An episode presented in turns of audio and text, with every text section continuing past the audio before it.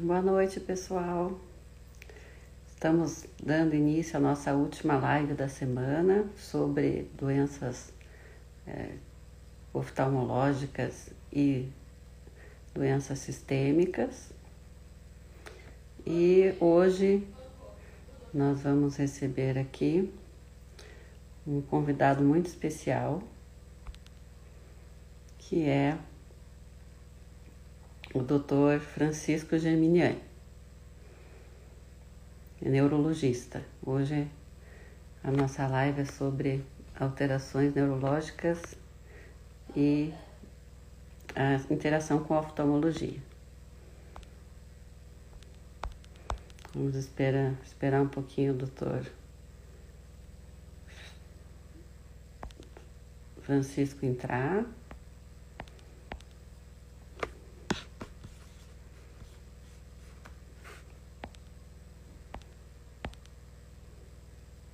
Essa semana nós tivemos uma série de, de lives e vamos finalizar com a neurologia hoje.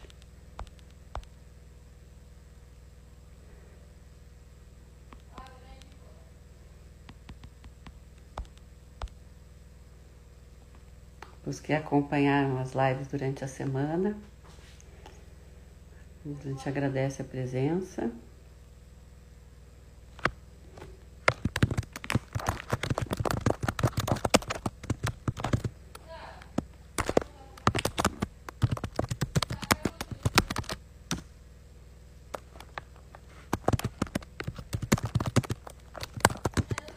Chamando o doutor Francisco aqui.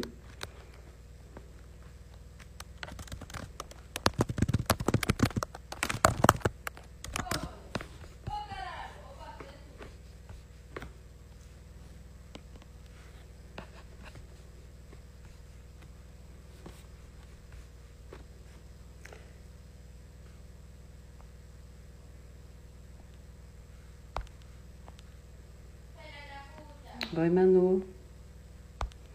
Tudo bem? Estamos aqui esperando. Ah, entrou.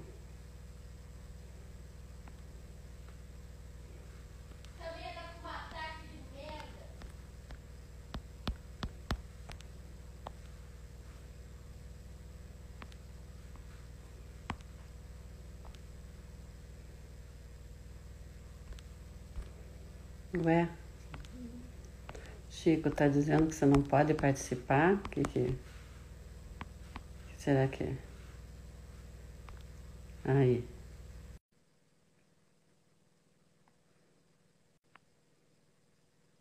O doutor Francisco está entrando.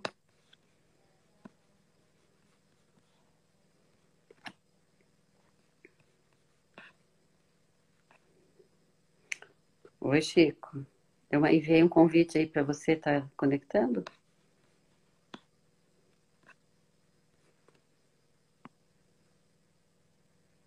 Estou aguardando. Eu compartilhei aqui o, a live contigo.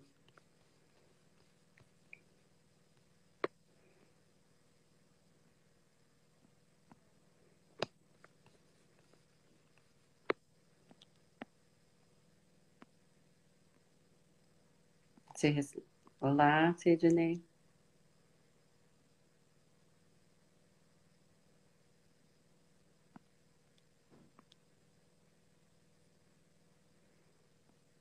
Tinha que tá. Chamar você de novo, Chico.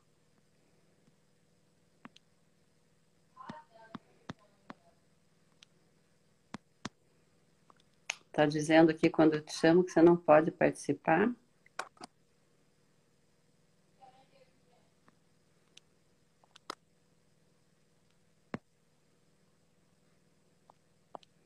Será que acontece? Lana, dá um help aí que o doutor Francisco não está conseguindo entrar. Aparece ali que. Isso. Vamos ver se agora dá certo.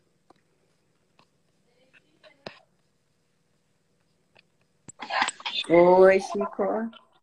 Agora deu Tudo certo. bem? Eu tentei. Lana. Pois é, eu tentei, eu tentei pelo, pelo laptop, mas não aparecia ah, do mesmo jeito. Tem que ser pelo celular. É. Ah, então tá. Eu achei que a câmera do laptop ia ficar melhor. Mas então tá. Boa noite, Chico. Então. Ah, doutor Francisco. Boa noite, Filo. É. Sim, sim, sim. Vamos lá. É, doutor... Deixa eu ver se eu arrumo a minha luz aqui. É, fica à vontade. É, eu vou introduzindo aqui você, o doutor Francisco é, foi meu colega de turma, já é um amigo de longa data. Antes da faculdade a gente já se conhecia. Sim. pouco tempo isso, né, doutor Francisco?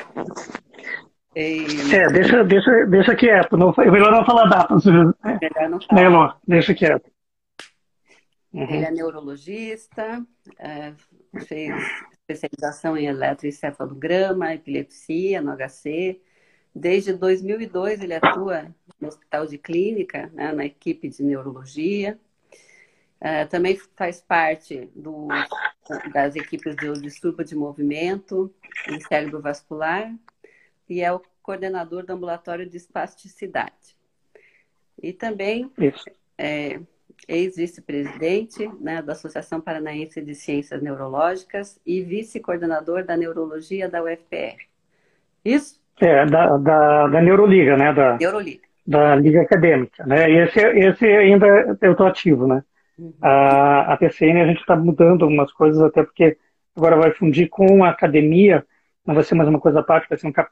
já virou um capítulo, mas agora toda a administração vai ser pela central, então a gente até tem que fazer eleições agora nas próximas semanas, então eu até já estava na tesouraria, agora não, não sei o que a gente vai organizar, como é que vai ser.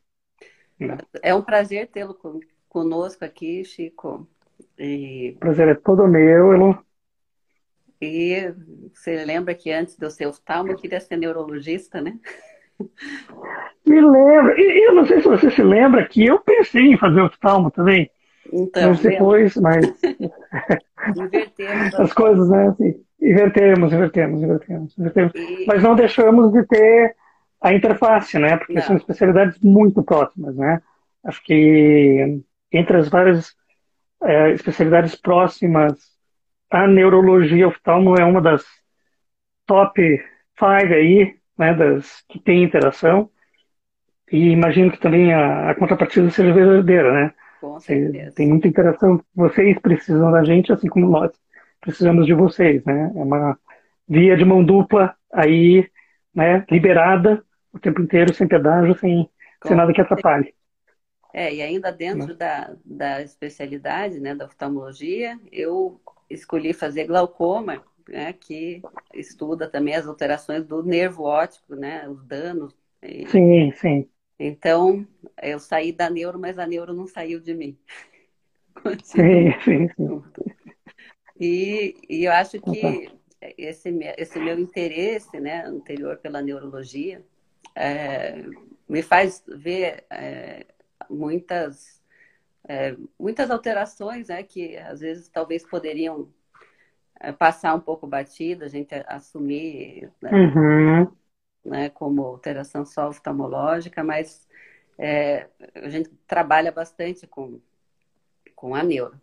E vamos contar por que isso? Né? O, o nosso nervo óptico, a, as fibras, né, os neurônios da retina, eles saem da parte é, posterior do olho e atravessam todo, toda a, a, a parte é, da cabeça, né? E vai ter o, a área final de, de a, a, do, do, da, a área da visão é a área occipital, né? Aqui na parte de trás da cabeça. Sim, então, sim, o nervo sim. óptico ele passa por, é, por toda é, a, a cavidade craniana, né? A órbita, passa pela órbita, o nervo depois vai se dividir, vai se ramificar. Então, por isso a gente tem tantas alterações neurológicas, né? Estou falando de uma forma bem, é, bem simples, mas como se fosse aí um, um fio, né? Um, um, uma tomada Sim, e até, do olho e vai até... até... Até interessante, né, Lu, a gente falar esse princípio aí de de anatomia, porque uh, de uma forma aí mais uh, fisiológica, por assim dizer, né, de forma de função, a gente entende hoje né, que a retina é um tecido neural. Exatamente. A retina é um, parte do sistema nervoso. Está dentro do olho, né? Mas faz parte do sistema nervoso. Então, muitas doenças puramente neurológicas vão ter repercussão por lesão do nervo óptico ou lesão retiniana, né? E tá tudo ligado, né? A gente considera como um contínuo aí, né? E não só uma coisa que tem uma conexão, mas apenas um, né? Chega e conecta. Não, tem uma interface, tem uma coparticipação, uma, uma participação, na verdade, muito abrangente aí, né?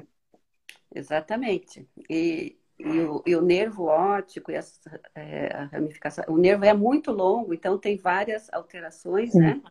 Que podem acontecer, na, na, muitas lesões, desde é, alterações vasculares, inflamatórias, tumores, Uhum. É, isso pensando no nervo, mas é, também nós temos as, as, paralisias ou parisias, né? Vamos falar um pouquinho, sim, vamos ver o que, é que a gente consegue falar hoje, porque acho que são, é um assunto para vários dias, né?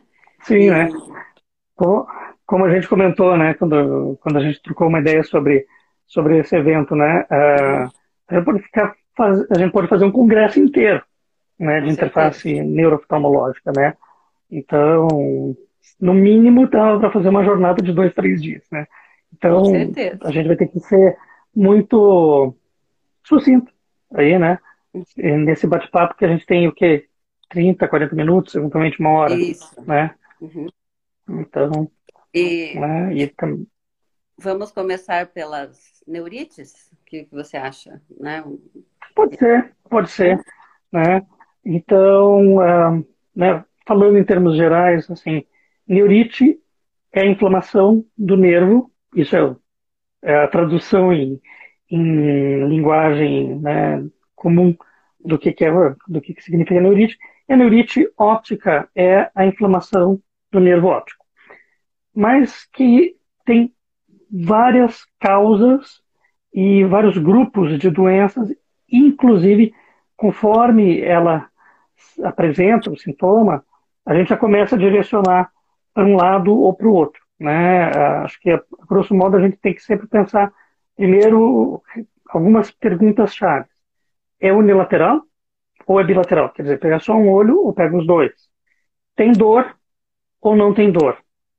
A perda visual é moderada ou é muito acentuada? Né?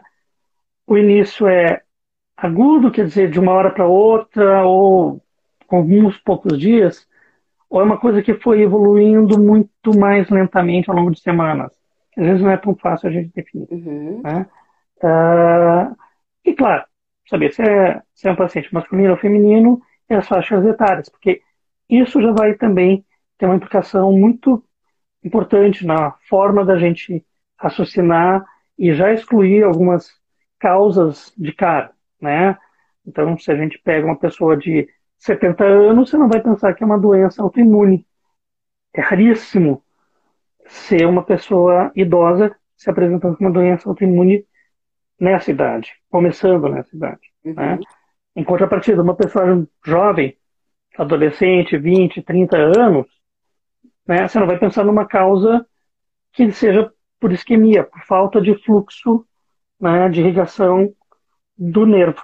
Né? Então, essas coisas todas a gente usa aí para já começar a direcionar a forma de abordar o paciente, de investigar né, e, e pensar.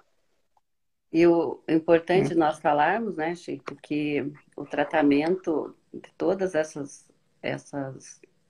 Primeiro a gente vai identificar a causa, se tem alguma é, alteração infecciosa, né, se é uma vasculopatia, mas enfim, uhum. o tratamento, o paciente chega no oftalmologista, muitas vezes pode ser uma primeira manifestação de uma outra doença, né?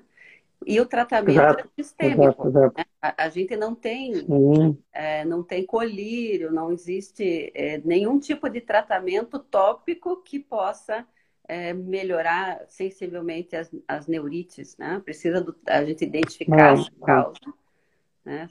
Às vezes não identifica, Né? Existe uma é, também, também, né? É. E, uma causa que, que muitas vezes chega para nós por, inicialmente são os pacientes que têm doenças desmilinizantes, né, como esclerose múltipla, às vezes aneurisma. Sim, sim, sim, sim, sim, sim. Sim, então, é, é bem importante isso, né? A, aquilo que eu estava comentando, né? Se é unilateral, bilateral, a idade, né? A, a esclerose múltipla e as outras doenças desmilinizantes, daí né, a gente tem que pensar em esclerose múltipla e né, neuromielite óptica, que é chamava, uhum. se chamava de doença de que a gente hoje chama de neuromielite óptica, que também é um espectro de doença, porque tem mais de uma apresentação, e que há mais de 20 anos fazia parte da esclerose múltipla, e hoje em dia a gente sabe que é uma doença completamente diferente. Uhum. Inclusive o tratamento é diferente. Né? Uma outra coisa, na emergência vai ser o mesmo. Né? Você vai ter que fazer alta dose de corticoide sistêmico, como você falou, né? endovenoso, a pulsoterapia, mas depois a, o tratamento crônico de modulação desse paciente aí uh, vai ser diferente né, numa doença e na outra. Tem coisas que você pode usar numa que você não usa na outra e vice-versa, né? E que habitualmente aí é um, a gente vai pensar numa paciente jovem, né, mulher, é mais comum do que homem, né, principalmente na apresentação de, de neurite e óptica, né, homem com esclerose múltipla geralmente tem outra forma de apresentação e não necessariamente, mas muitos pacientes tendem a ser até mais, mais idosos aí, no sentido de terem já 40 anos, 50 anos quando começam os sintomas, né? Não é uhum. habitual aí da neuromielite óptica e da esclerose múltipla começar bem mais cedo, né? Então vai ser uma população mais frequentemente de pacientes mulheres, né? E que se for unilateral, você vai pensar em EM, se for bilateral, pode ser EM, mas tende a ser muito mais neuromielite óptica e pode ser a primeira apresentação da doença, né? Então, um paciente que nunca teve nenhum, ou uma paciente né, que nunca teve absolutamente nenhum sintoma, e daí começa com essa queixa de perda visual, com ou sem dor ocular, né? E daí, né, vai consultar com com vocês, né, com os oftalmos, né, ah, dificilmente vai direto para a gente, uhum. você que já tem um diagnóstico, né? Quando o paciente já conhece a doença, daí ele já vai procurar o neurologista de emergência, né? Mas, se não, vai consultar com vocês, daí vocês vão encaminhar para a gente, daí, de uma forma emergencial, né? Não é aquela coisa, ah, marca no consultório quando der. Não, é uma emergência. A gente tem que ver se o paciente, se não no mesmo dia, idealmente nos próximos dois, três dias, no máximo. Assim. E é porque... quanto antes a gente iniciar o tratamento, também melhora o prognóstico. Melhor, melhor, melhor, melhor, melhor, melhor, né? É... E é importante também lembrar que é, os diagnósticos diferenciais, que daqui a pouco a gente vai falar, também, dependendo do diagnóstico diferencial, você também vai ter um tratamento específico ou não específico. E quanto mais cedo você iniciar esse tratamento, também pode ter uma implicação na resposta, na melhora do paciente e na preservação da, da visão, né? na recuperação da visão. Né? É. Então, e a gente nunca prescinde de neuroimagem, né? Isso é essencial. Não, é fundamental. Né? É fundamental para a gente identificar é.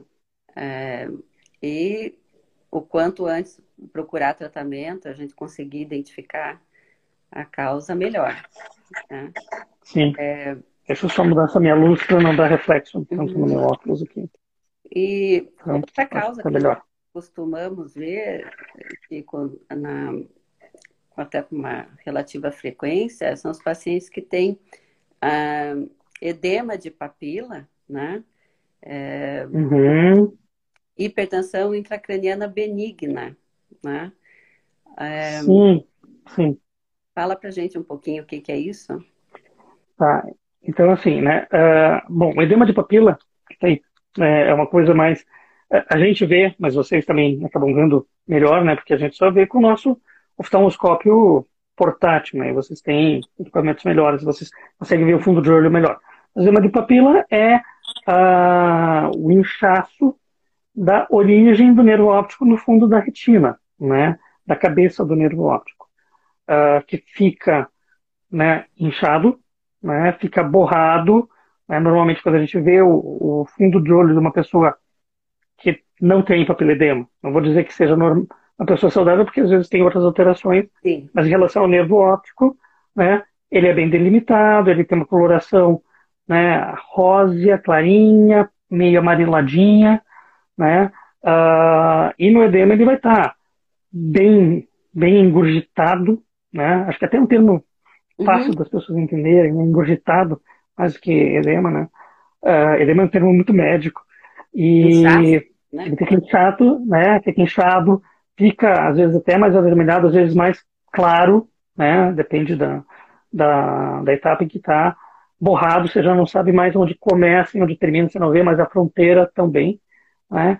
E clinicamente, né, isso vai se traduzir como perda da visão. A visão da pessoa vai ficar muito borrada, vai perder acuidade, né, vai perder definição, e daí, claro, dependendo das causas, pode ter dor ou não associado. Né?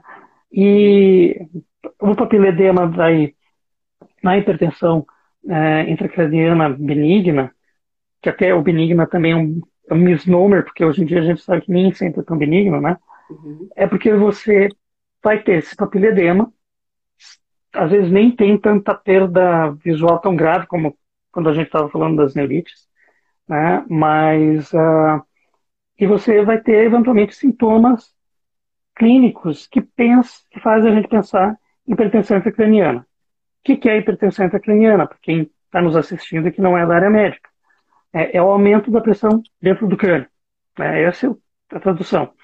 E que, para a gente, significa que você deve ter alguma coisa ou crescendo dentro do cérebro, e a gente tem que sempre pensar em tumor e outras doenças né, inflamatórias que fazem um processo inflamatório as, como se fosse um tumor, né, ou alterações do fluxo de drenagem venosa, mais do que da, da, da circulação arterial, como tromboses de seio, é, trombose de, é, de, veia cerebral, tudo isso.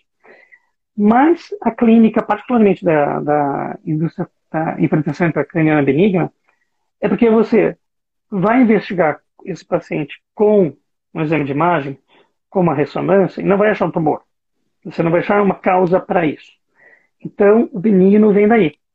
E que geralmente você tem também alteração de fluxo e glicórico. Líquor é a substância que envolve, banha o cérebro e que também passa por dentro de cavidades do cérebro, porque o cérebro não é sólido, uh, com, compacto, ele tem cavidades no seu interior, por onde circula esse líquido, que tem funções de proteção, de proteção física, da parte de movimento, para a gente não ficar com o cérebro batendo dentro do crânio, e proteção imune, né? Ele protege, o líquor protege a gente de qualquer agente patológico, né? Ele tem uma função né, de defesa grande.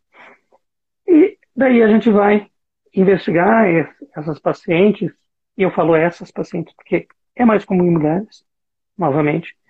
Pode acontecer em homens, mas é mais comum em mulheres.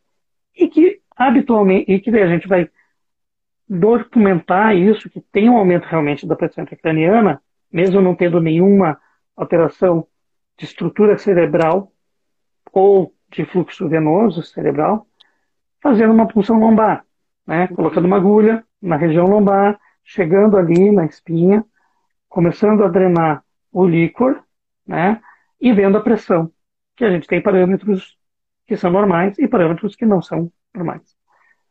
E habitualmente a gente vê isso em pessoas que têm obesidade. Uhum. Né?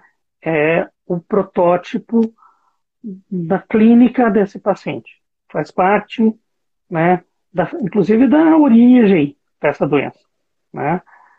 Uh, então a gente habitualmente vê né, mulheres, geralmente jovens aí, né, e obesas. E obesas, obesas mesmo. Né? A gente não pode dizer que não é obeso, porque é obesidade mórbida ou quase chegando à morbidade. Né? Uhum. Aquela pessoa que está com sobrepeso, só tem uma gordura localizada e o IMC está um pouco acima do normal. Não, é obesidade, são pessoas que têm né, uma morfologia mais arredondada mesmo, né? Uhum. E que daí a gente vai tratar isso com medicação, e daí a gente vai tratar com medicações que mudam essa pressão de uma forma até bem tranquila de usar, porque é, uso domiciliar é via oral, né? Uhum. Diferente se eu tivesse um tumor, que iria que fazer uma cirurgia, fazer radioterapia, né? É outro contexto, né? E daí a gente usa medicações que mudam esse fluxo, diminuem a, a pressão do líquor, né? E a gente consegue tratar esses pacientes. E, claro, se for possível também, a perda ponderal, não na fase aguda, óbvio, né? Mas para melhor aguda a gente vai usar remédio, né? Mas se houver uma mudança de estilo de vida, uma mudança de biotipo, isso uhum. vai ser benéfico no tratamento dessas pessoas a longo prazo, né? É, e como medicação, é, vocês usam o Diamox, né?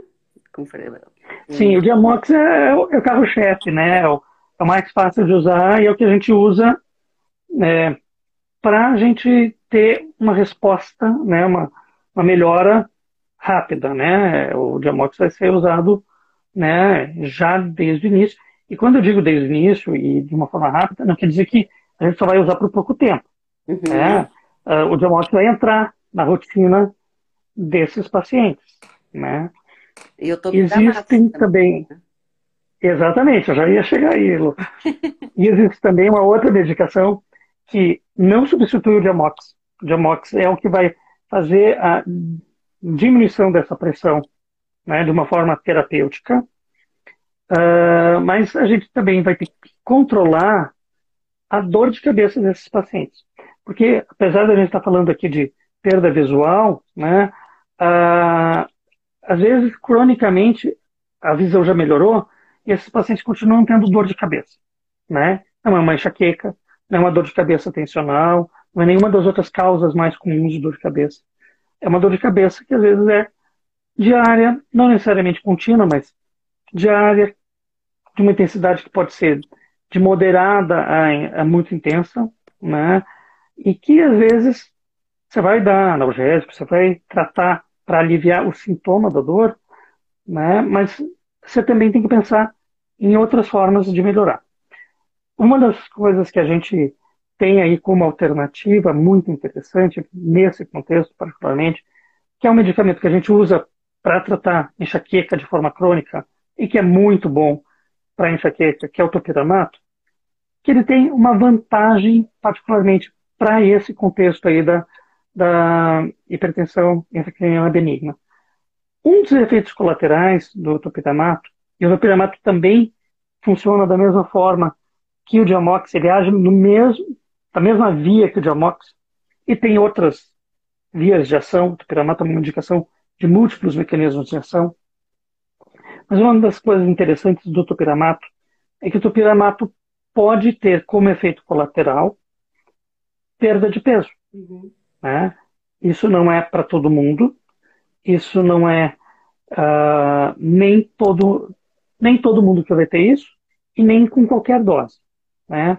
A perda ponderal do piramato, né, de uma forma tradicional, a gente vê uma em cada cinco pessoas.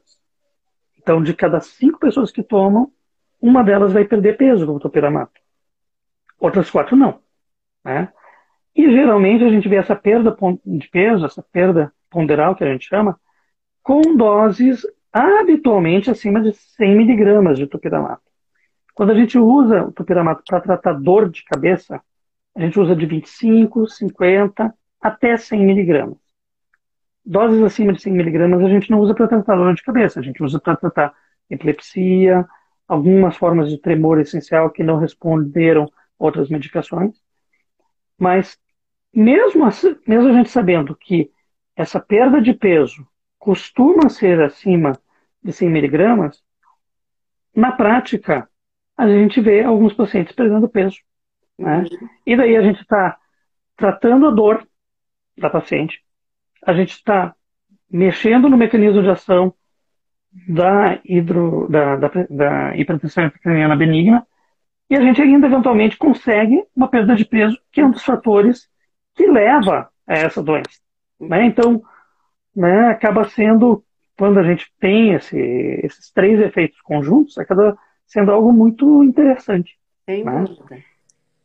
Uhum. E, e até, já que nós tocamos no assunto do topiramato, é, nós, até comentei com você, é, não é tão frequente, mas o topiramato pode fazer.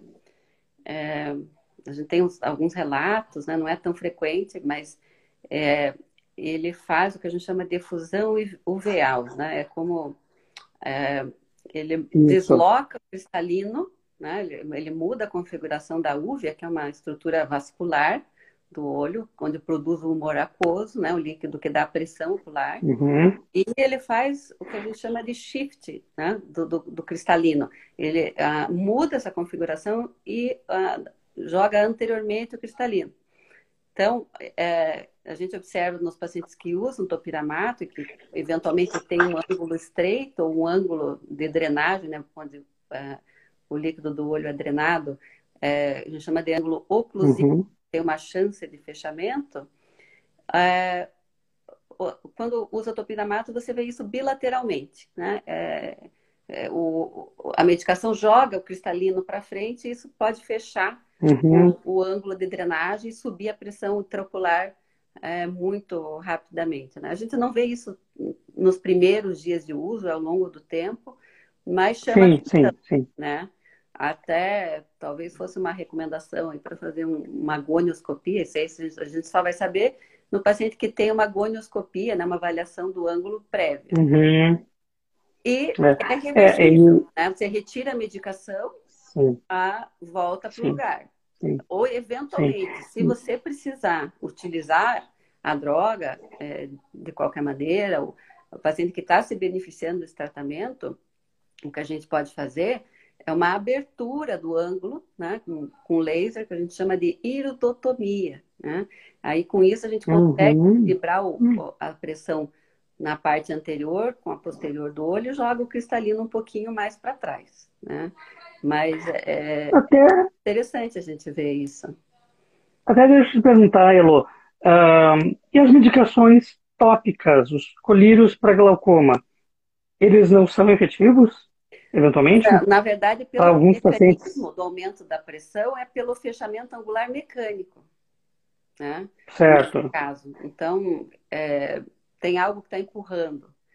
A, tá, daí não vai ter efeito. Não vai ter uhum. efeito. Né? O que você pode fazer certo, certo, é a, a fazer um buraquinho na íris, né, que a gente chama de iridotomia, para tentar equilibrar a pressão da parte. É, quando ocorre uhum. isso, é, você acaba tendo uma, um aumento, né? essa infusão uveal aumenta também a produção do humor aquoso e joga para uhum. frente a íris, né? Então, quando você faz, é, o que, que acontece? A pressão na parte posterior da íris está maior do que na parte anterior, que é próxima da corda. Certo. Então, quando certo. nós fazemos a iridotomia, você acaba jogando mais para trás esse cristalino de novo, é, melhora um pouquinho. Reequilibra, né? Reequilibra aí as reequilibra. pressões aí, é. tudo, né? Uhum. É.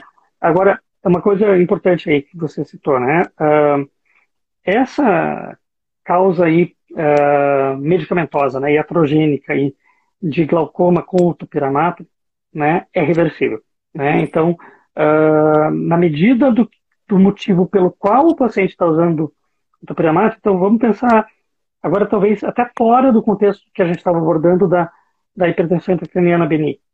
Então, a pessoa está usando topiramato porque tem epilepsia, ou porque tem enxaqueca, ou porque tem qualquer outra justificativa para usar o topiramato.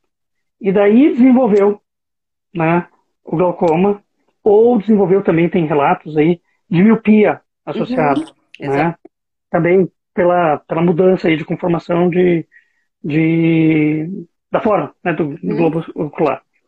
Né? Uh, em que pese que ser míope não é contraindicação de usar topiramato, ter glaucoma não é de contraindicação absoluta de ter topiramato, talvez até o glaucoma na parte do ângulo, você já sabendo, talvez você possa eventualmente já contraindicar, mas se for para uma outra, um outro mecanismo. E o míope também não vai ter contraindicação, né? Uh, inclusive, a automíope não tem contraindicação, né? Exatamente. Mas é reversível, né? Aquilo que, que você estava falando da efusão, e também tem um outro mecanismo que fala da, da musculatura que, que fixa o cristalino, também muda a, aquela musculatura, novamente pelo mecanismo de, de ação da anidade carbônica, entre outros. Então, a gente tirando o medicamento, isso reverte, né? Uhum. Só que daí você queimou o medicamento, você não vai poder usar esse medicamento Queimou. na indicação que você estava usando para aquele paciente. Queimou. Paciência, vida que segue e vamos tentar achar outra terapia para esses Quem pacientes. Né? Mesmo o topiramato não quer tirar a medicação. Porque... É, é, mas você sabe que é engraçado, né? Porque o topiramato ele tem muitas outras, uh, muitos outros efeitos colaterais, muito mais comuns até do que, do que a perda de peso, né? Uhum. Uh, e até, por exemplo, os endócrinos não usam topiramato como medicação indutora de peso. Usam, às vezes, associado com outros medicamentos, uhum. não como medicamento primário.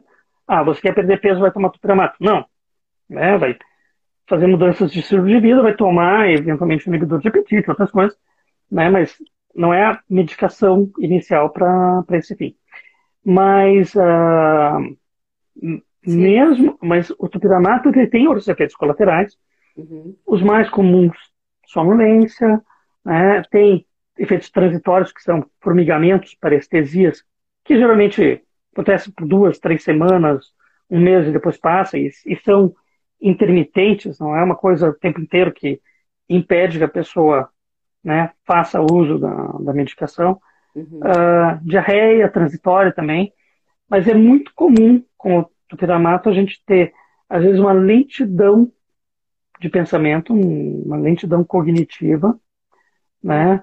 E às vezes você até está com raciocínio bom, mas ele faz uma disnomia, que significa o quê? Né? Falando para o nosso público amplo. Você não consegue dizer o nome das coisas. Não é que você não saiba o nome, você não consegue dizer. Então eu estou olhando e quero mostrar, olha, Elô, eu estou querendo ajustar o meu. É, isso aqui que eu uso para enxergar melhor. Uhum. É óculos. Eu sei que isso é óculos, mas eu não consigo dizer que isso é óculos. Né? Ou eu peço para alguém me dar algo para escrever, que eu quero a caneta, mas eu não me lembro da palavra. E eu sei que eu sei, mas eu não consigo falar. Né? Isso é muito característico do Piramá. Também é uma coisa que a gente vê atualmente com doses maiores, às vezes pessoas que estão com uma dose baixa de 25, 50 têm esse efeito. Né? E que daí, assim, é aquilo que você falou, né? Ah, então a pessoa não quer parar porque não quer emagrecer. Às vezes a pessoa não quer parar o topiramato porque melhorou da enxaqueca. Uhum. Mas daí ele fica meio lento, meio bobão, né?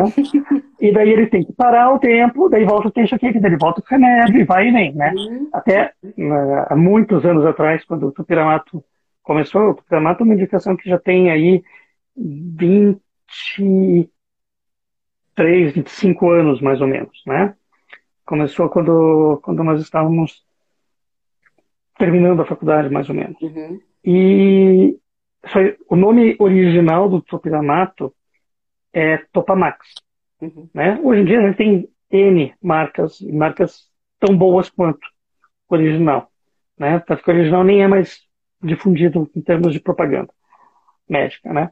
Mas a gente a gente tinha uma piadinha, né? A gente dizia que o paciente não usava o Topamax, usava o Dopamax.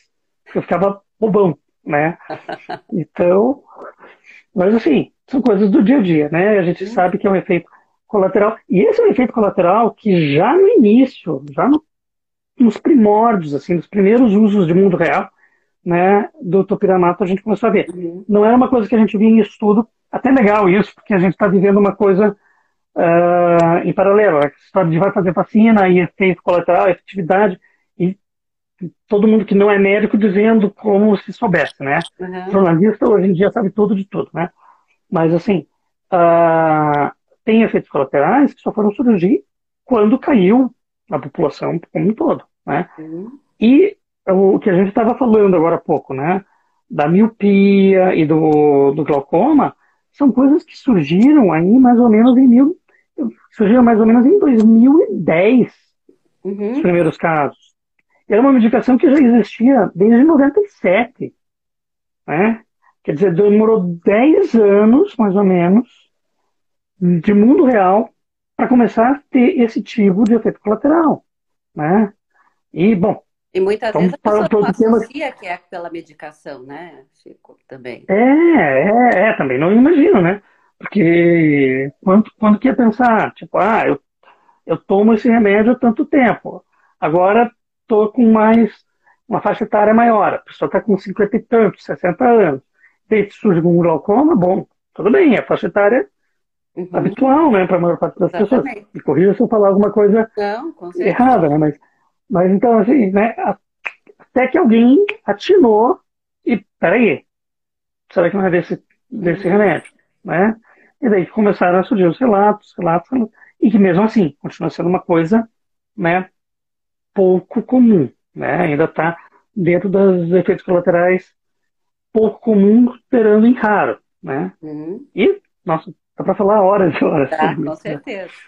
E para a gente então, tá. entrar aí na nossa na parte final da live, Chico, é, vamos falar um pouquinho sobre os defeitos de, de campo visual, né? Como é que.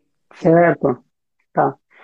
Então, defeito de campo visual é uma coisa bem interessante, né, Porque assim, um, é muito simples para o paciente que de repente uh, começou a ficar com a visão borrada de um olho, ou dos dois, né? Achar que está algo errado e ir no hospital, uhum. né? E daí, dependendo do que for a causa, né? Que é uma doença oftalmológica ou é uma doença não oftalmológica, e daí vai ser encaminhado e, né? Eventualmente vai ser encaminhado para a gente. Mas quando, por exemplo, a pessoa né, tem uma coisa muito mais é, marcante, por assim dizer, no sentido de que, peraí, é uma coisa bizarra, o que está acontecendo comigo? Então que ela perde a visão de toda a metade do campo visual. Não enxerga a metade do, do lado direito, né? Ou do lado direito do lado esquerdo, do, né? a parte lateral dos dois olhos. Ou perde a parte né, interna, nasal, de um olho e lateral do outro, né? Começa a ver tudo pela metade. Né? Peraí, isso aí vai chamar a atenção, a pessoa vai procurar vocês, e daí, claro, é uma hemianopsia as heminopsias, né, dificilmente vão ser uma causa uhum. oftalmológica, né, pela, por aquilo que a gente, né, que você citou no início, pelo todo o trajeto, né, do nervo óptico, que asma é via óptica, radiação, né, ah, dependendo de onde você acertar a lesão, você vai ter uma manifestação diferente. Daí entram as doenças neurológicas. Agora, existe uma contrapartida que às vezes uma doença neurológica que não pegou ah, o nervo propriamente, né? Porque essas hemenopsias a gente vê em lesões habitualmente do nervo, uhum. né? Mas que de repente alguém que fez uma lesão muito localizada numa parte pequena da região occipital, né? Que você citou, é a região do cérebro que enxerga, né? Uh, toda a via aí da retina e todo, toda a óptica é para levar a informação, né? Então, mas quem processa é o cérebro, né? Uh, então, a gente tem a fibra óptica, né, trazendo informação para o computador, mas se o meu computador não estiver funcionando, eu posso ter a melhor fibra óptica da Copel, que não vai adiantar nada. Exatamente. Né? Uhum. E também, se o meu computador for, for um top, mas eu não tiver uma, um, uma transmissão de dados boa, meu computador não vai acessar a internet. Uhum. Fazer as coisas fixas, né? Mas não vai fazer nada conectado. Uh, então, pequenas lesões, às vezes, fazem, né, na região occipital, fazem alterações de visão muito pequenas para o paciente perceber, né? uhum. Que são as, as parodontiopsias, as, as alterações altitudinais que a gente chama, né? Uh, então, às vezes, o paciente está acompanhando com a gente já por algum motivo, a gente já sabe que ele tem uma lesão occipital, e ele não percebe que tem muita alteração visual. E mesmo a gente, examinando o paciente, que o que a gente faz de campo visual é algo muito simples, né, que é a confrontação, a gente, para documentar isso, né, vai ter que encaminhar, com certeza, para vocês, para fazer um exame adequado, que é a campimetria né, computadorizada, né? Que é o exame de eleição para a gente ver o campo visual, né, Elo? Uhum. E o que, como você falou, nem sempre essas lesões são é, grandes o suficiente para o paciente ter a sintomatologia ou perceber essa, sim, sim, sim, sim. Então, a, a, gente tem que buscar informação, né? E o campo visual uhum. nos traz bastante dados, né? De, é, de como está o funcionamento, né? Da, do nervo, da via ótica como um todo, né? De todo uhum. o trajeto, desde a da retina até a região occipital, né? com todas as, uh, as fibras se cruzam, às vezes você tem é, defeito é, nos dois lados, às vezes você vê num lado só, mas assim, é, existem também uma, uma, outra situação que as doenças se sobrepõem, né, Chico? Ah, sim. O sim. que a gente difer, diferencia basicamente de uma alteração neurológica é que elas, em geral, é, respeitam as linhas, né? Ou a linha média, ou é, fazem defeitos é, bastante. É, não, a, a, não existe uma área que vai aumentando, aquilo é, é definido, é, esses defeitos altitudinais uhum. que você falou, é uma sim, parte, ou é um quadrante, né? São áreas fixas, né? Diferente de lesões como glaucoma, que você vai ver um aumento da mancha, a, a, a doença vai progredindo. E dependendo da doença que o paciente tenha, é, a alteração campimétrica pode ser reversível, né? Você pode ter alteração uhum. momentaneamente, né? Até em pacientes, por exemplo, com AVC ou com tumores, uma vez que tratam essa lesão, né, ou tiveram uma, uma melhora do quadro clínico, é, Sim. Se não tiver ocorrido uma lesão definitiva neuronal, né, não, não tiver é, morte das células, com o passar do tempo e com a recuperação, se tiver só é, tido um prejuízo na função, essas alterações voltam a, ao normal, o paciente melhora aí dentro de meses, seis meses, né? três a seis meses, pelo menos, a gente pede para pacientes uhum. com é, campimétrica detectada, é, repetir o exame, né? Mas é, a, a, dificuldade é que às vezes as, as, doenças se somam, né? Um paciente que já tenha, por exemplo, um glaucoma, Sim. ou que tenha é, uma alteração miópica, já fez laser na retina, por exemplo, já vai ter alteração no, no campo visual, né? Não relacionada Sim, à, à alteração neuro, neurológica. Então, às vezes a gente tem um pouco de dificuldade, né, no paciente da vida real, não é assim. Normalmente ele não sim, tem uma doença sim, só. Sim, sim, sim. Gente... sim, sim, sim, né? E, e eu, assim, como alguém que já teve lesão de retina, né, pela miopia, né, e, né entendo, embora não, nunca tiver, não tenha tido clínica da, do descolamento periférico, né, porque foi achado de exame, né. Uhum. Mas assim, quando você faz a campimetria, né, ah, eu tô vendo tudo bem. De repente você vê lá, ah, tem uma operaçãozinha ali né? Uhum. Que a gente não percebe. A gente, daí, dizendo como paciente, né? Eu não percebo, eu não percebo, mas o exame detecta, né? Uhum. Mas aí, claro, daí o padrão de capimetria, né? Conforme o padrão que vocês têm, você já consegue dizer, não, isso aqui é, é ocular mesmo. Não, isso aqui não é ocular, né? Uhum. Fora, né, os erros inerentes ao exame, né? Porque é um exame que a pessoa tem que ter uma concentração, é, né? Então, que tem lá, né? Sempre tem no relatóriozinho. A confiabilidade melhora a partir do terceiro exame, alguma coisa assim. E é um exame que é chato de fazer, né? Você fica lá parado, olhando para aquela antena de, de satélite, né? aquele disco lá, cinzentado num lugar escuro para tentar ver umas luzinhas, às vezes muito discretas, e, e, também tem que ser, né? Porque tem que ter coisa mais intensa e coisa menos intensa. Entendi. Né? de novidades, assim, hoje é, a gente acaba. Não, não dá para prescindir do, do, exame de campo visual, ainda não existe, é, com a alteração do campo, que o, o, defeito que a gente avalia são lesões funcionais, né? É, é uhum, diferente uhum, você, nenhum outro exame vai substituir. né? ainda. É, por exemplo, uma retinografia, uma tomografia de coerência ótica, que é o OCT que a gente usa bastante. Sim, o OCT que é fantástica. Né? Mas não é. te dá a função, né? Então, hoje a gente Sim. consegue, existem é, softwares de inteligência artificial que é, conseguem somar, né? E a gente é, fazer a integração dos exames, da retina, do ACT e da campimetria, para a gente identificar se essa lesão é, é, congruente com uma alteração anatômica do nervo ou não, né? Isso é, é, Legal. é bem interessante. E outra, outra novidade aí que está é, em estudo e talvez é, é, já tem algumas publicações são é, óculos, né? Como se fosse de é, os óculos com a, o, o, eletrodo na parte posterior, né? E você faz, é, o paciente não precisa apertar nada. O, o exame é uhum. através da, do que você está olhando, são projetadas imagens como se fosse um óculos 3D, é um óculos 3D. Uhum. E, é, Sim, aquele, aquele visor, né? O... E conforme o, o, o eletrodo, né? É, é, na parte. Você faz um potencial, você faz um potencial evocado visual, né, no final das contas. exatamente. Né?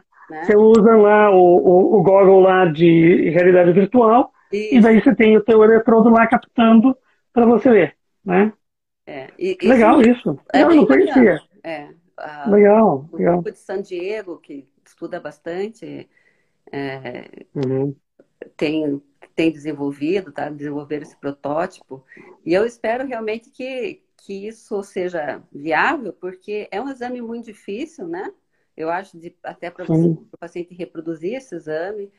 E, e aí, não, por exemplo, paciente idoso, às vezes não consegue apertar o botãozinho no tempo certo, né? Ele se perde, não tem agilidade suficiente, né? Criança se, se dá sim, melhor nesses exames. Mas é, tudo que a gente puder... Imagine, imagine você colocar um paciente hiperativo para fazer esse exame.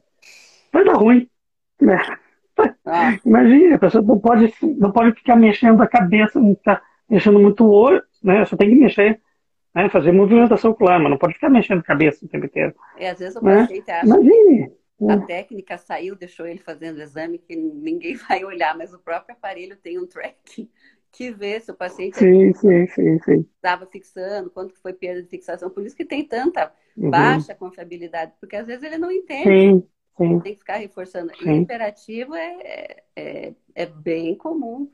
É difícil. Às vezes tem paciente, com o tempo a gente vai pegando é, mais é, experiência para fazer exame, pede para marcar no horário é, pela manhã, num dia que o paciente tenha dormido bem, é, para ele conseguir reproduzir, uhum. porque às vezes ele fica. Tomou a ritalina dele, né, para estar tá funcionando, né? Aham, uhum, com certeza. Tem que ser. Chico, e o que, então... que você... a gente já se estendeu aí, estamos com 53 minutos de live, nem parece já? que passou, já. Nossa. e a gente ia falar de, de alterações é, de paresias, parestesias, enfim, para é, pitose palpebral, mas eu acho que vai ficar para um outro dia, né? Eu acho que sim, acho que sim, né? Outra coisa que a gente nem, nem citou, né? Ainda falando, voltando lá naquele início sobre neurite óptica, né? A gente tem que pensar nas neurites isquêmicas no idoso, uhum. que daí também a gente tem que pensar em, às vezes até, porque quando a gente fala em neurite óptica isquêmica, a imensa maioria não tem reversão, né? Porque né, você acabou com o fluxo de, de sangue do, do nervo óptico e infartou o nervo, né? Uhum. Então vai ser um, um infarto, né? Um AVC do nervo, né? Ou um infarto uhum. Uhum. no sentido igual de um infarto, né? Mas eventualmente esse paciente pode ter né, uma arterite de células gigantes, né, uma arterite temporal, e que daí você fazendo o tratamento com corticoide também, né, você pode reverter isso, né, e impedir a progressão, ter uma melhora parcial e impedir que isso volte a acontecer, né. Uhum. Uh, então também é, é, é, um outro grupo aí de abordagem, é, a perda visual no idoso é muito diferente da perda visual no paciente jovem, né? Uh, na criança. Temporal. E aí vai, né? Essas neurites isquêmicas, é, principalmente temporal, é, a diferença é que o paciente não recupera a visão. Né? Dificilmente. É. O tratamento vai é. evitar é. que ele tenha no outro olho. Ah, essa, é. a, então... a, o principal objetivo, né? A, a, perda visual acaba sendo, como, como se explicou ali no começo, né? Que ah, precisa ver se é unilateral, qual a faixa etária do paciente, se tem dor associada, enfim, e como foi essa perda. Então, geralmente, nesses casos de neurite arterítica, né? Ela tem uma perda muito abrupta e é uma perda violenta, né? Às vezes o paciente não enxerga nem luz. Sim. Né? E, sim, sim, né? Então, assim, às vezes recupera, recupera muito pouco, né? Passa a ver vultos, enfim. Mas, é, infelizmente, né? A, a, nossa sorte é que não é tão frequente assim essa, essa doença, sim. mas a gente tem, tem que ficar alerta. E falando em circulação, é, vocês usam ginkgo biloba? Qual que é a função? Não, ginkgo biloba, não, ginkgo biloba para neurologia não serve para nada. Uhum. Ginkgo biloba não, já tem evidência há décadas que não tem efeito nenhum né, para neuroproteção, não altera nada a parte vascular, não, não previne, não trata demência. Ginkgo biloba é propaganda enganosa dentro da neurologia. Uhum. Então não serve para nada. É, né? É... Fora que, às vezes, ela ela faz muita alteração de metabolismo de outras coisas, né? Uhum. Então você está usando um treco que não serve para nada e que ainda pode eventualmente ter outras uh, implicações por ter interação medicamentosa diversa, né? Ah, Mas, tinha um estudo a gente que ah. essa questão do usar ginkgo biloba para neuroproteção, né? É, teve um estudo uhum. enorme no uso da ginkgo biloba é, para glaucoma, né? Tentando é, hum, potencial. E aí o estudo, assim, primeiro era dois anos de avaliação, depois passou para cinco anos, porque eles não chegavam em conclusão nenhuma, e o estudo foi se estendendo. Durou dez anos e não mostrou absolutamente nada, né? Mas a gente sabe que tem muita uhum. gente que, que prescreve, né? Até pensa, que acaba utilizando. Outra questão é você usar... É, medicação às vezes manipulada ou comprada de laboratório, você não sabe nunca o que tem dentro, né? Laboratórios é, é, fundo de quintal, né? a gente vê. É, é, é, aí é, é, uma coisa interessante, assim, né? Porque uh, em, a gente, até pelo tipo de medicação que a gente usa, a gente dificilmente vai indicar para alguém manipular o remédio, né? Uhum. A gente tem medicamentos que dentro da neurologia que são muito específicos, que você tem que ter um controle de qualidade muito uhum. bom, né? É, então, na verdade, para tudo, né? Mas, sim, a gente tem algumas particularidades. Fora que a gente, hoje em dia, claro, vocês também têm para as doenças degenerativas, hoje em dia vocês têm um monte de IMABs da vida aí, né? Uhum. uh, a gente também tem, né? Tá, tem já para algumas doenças uma grande indicação aí de medicações, né? Imunomoduladores ou anticorpos monoclonais e claro, isso aí só pode ser esterilizado, né? Não existe de outra forma. Mas uh, eu particularmente, não só como neurologista, mas falando como médico, né, no sentido geral, eu acho temerário mandar manipular remédio, né? Uhum. A gente não tem um controle de qualidade, muitos princípios ativos para funcionarem né, de forma adequada. Você tem que ter controle na hora que está preparando uhum. né, o medicamento para uso, preparando o comprimido, ou a draja, ou o que seja. Tem que ter controle de pressão, tem que ter controle de temperatura, alguns princípios ativos, na hora que são produzidos, tem que ser produzidos sem luz, né, em uhum. câmera escura, porque a luz inativa o princípio. Então, como é que você vai ter uma qualidade dessas numa farmácia de manipulação? Né? É difícil. E você associar uma, né, vários medicamentos numa única cápsula, é, se o paciente tiver algum efeito colateral, como é que você vai saber o que está acontecendo? Eu me lembro um caso aí de muitos anos atrás, logo quando terminei a, a residência, que estava começando a trabalhar, uma paciente que começou a acompanhar comigo e tinha lá um acompanhamento com um clínico geral que passava para ela dois, três antipertensivos, mais uh, hormônio tiroidiano, mais estatina, mais. Uh, não me lembro mais o que. Era, sério, eram umas 10 medicações em um único comprimido. Né? E, a primeira coisa que eu disse, olha, a gente vai tratar da, da, da sua doença, mas isso aqui tá. inadequado, né? Ah, porque isso é mais barato. É, mas veja, não é legal isso, né? Porque isso dito e feito. Acho que, sei lá, uns seis meses depois, a filha dela me liga desesperada porque a mulher estava passando mal, estava hipotensa, estava chamando o SAMU, e, ah, porque eu não sei, e, ah, e qual remédio? Ela tomou, ah, pois é, eu não sei. Bom, a senhora não sabe, eu também não sei, porque eu tomo uma cápsula que tem 500 remédios, né? E que eu também não sei se a, a, a miligramagem estava adequada, tipo, o que estava prescrito realmente era aquilo, né? Ah, então, eu acho temerário, né? Isso. É acho que talvez, eventualmente, uma coisa muito tópica, né? Às vezes uma coisa, assim, muito particular, talvez tenha um benefício de ser né, manipulado. Mas, em termos gerais, medicação né, de uso oral, do efeito sistêmico, eu acho que, que não é por aí. Né? Uhum. Então, bem, Chico. Gostaria de agradecer a tua disponibilidade de uma sexta. Obrigado. Eu que, é. que agradeço, né? Bom, agora não, ninguém mais. As festas não são mais cestas, né? Até onde você falou, agora todos os dias são sextas, ou em um dia é sexta, né? Ou nem um dia é sexta. E... É, mas, enfim. É, né? A gente está no. Até eu me lembrei disso. É. É, agora você me lembrou uma coisa é, até hilária. É, eu não vi inteiro, eu vi trechos algumas vezes e vi o filme que fizeram uns dois anos atrás, daquela, daquela série inglesa que era Downton Abbey, ah, uh -huh. né? E daí tem lá a, a personagem lá da, da, da Maggie Smith, que ela não faz nada da vida, né? Ela vive de ser rica e, né? E tem lá num, num, numa, num dia lá, num, sei lá, eles estão eles estão no jantar, estão no, alguma coisa, e alguém pergunta, ah, mas o que?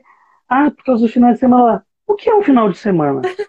é porque para ela, assim, todos os dias, what's a weekend? What's a weekend?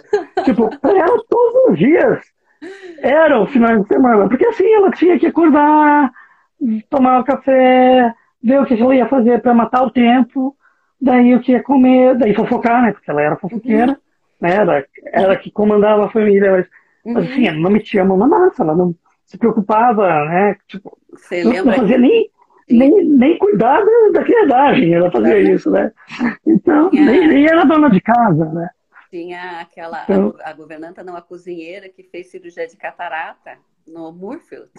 Eu não sei, eu não, porque eu não vi a série, a série eu vi trechos, até uma amiga minha, uh, uma amigona minha, ela me deu um box do, com todas as temporadas, há uns 15 anos atrás. Eu nunca abri o box.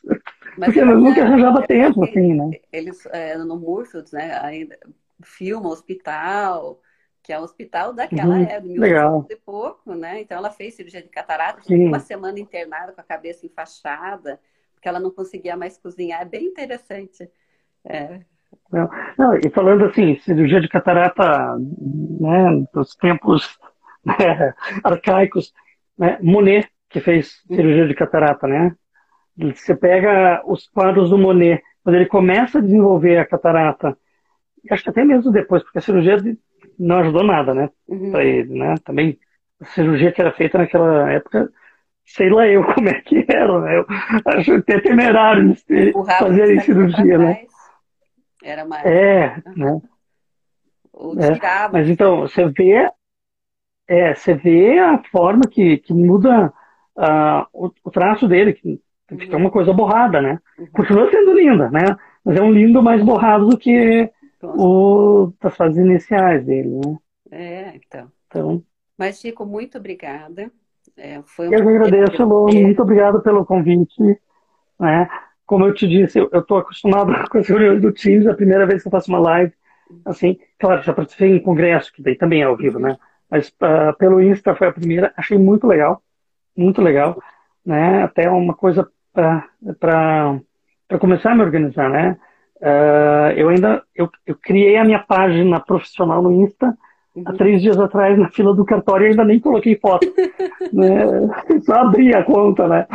E porque nossa demanda eu, eu, eu, eu admiro quem tem quem tem essas contas de mídia assim é. para fins profissionais, porque eu não dou conta, não da, eu não dou conta do meu Instagram pessoal. Estou resolvendo um monte de coisa é, burocrática, não consigo nem entrar às vezes, certo? Teve, teve umas duas semanas atrás que eu não entrei nenhuma vez durante a semana, nem no Insta, nem no Face. Passei uma semana inteira batido. Então, eu admiro quem consegue manter um canal aí profissional, porque deve dar uma trabalheira, né? Meu tá. Deus do céu. Tá. Mas, assim, então. depois você cria ali, né, o teu público, isso aí, o pessoal começa a... Você, você acaba respondendo muita dúvida. É um canal de interação bacana, que você se aproxima das pessoas, né? Então, uhum. vou ter, ter desejo sucesso aí do, na tua página nova. Espero Obrigado, pessoalmente, faz um tempo que eu não te dou um abraço. Sim, sim, sim, sim, sim. É. sim, muito... né? Eu já te dei os, os parabéns na semana passada pelo nível, né? Uhum. E ah, vamos torcer para que no segundo semestre, porque o primeiro não vai, a gente não vai sair do isolamento, né? Vamos então, se a gente começa a ter um pouquinho mais de liberdade aí uhum. e ter uma vida normal, porque essa história de novo normal não cola, né? Não, não. Isso não é novo normal nem aqui, nem na China, Sim, né? Normal. Literalmente, nem aqui na China, nem na China. Mas, uh, mas uh, não foi intencional esse comentário, não foi intencional. Mas, uh, é porque, né, para todo mundo voltar a ter uma, um pouquinho de, de paz com né? certeza. Então, Bom, um grande beijo para você, muito obrigado. Um beijo para o seu pai. Obrigado, Lu. Né? Beijão para você, para toda a família. Obrigada. Né? É, a minha tá mãe bom? falando que vai estar firme na sua página. ah, então tá certo. Manda um beijão para ela, tá bom? Tá assistindo aqui. Então tá. Um beijo. Tá bom, então. Tchau, tchau. Um beijo. Tá, um beijo. Tchau, tchau. Boa noite.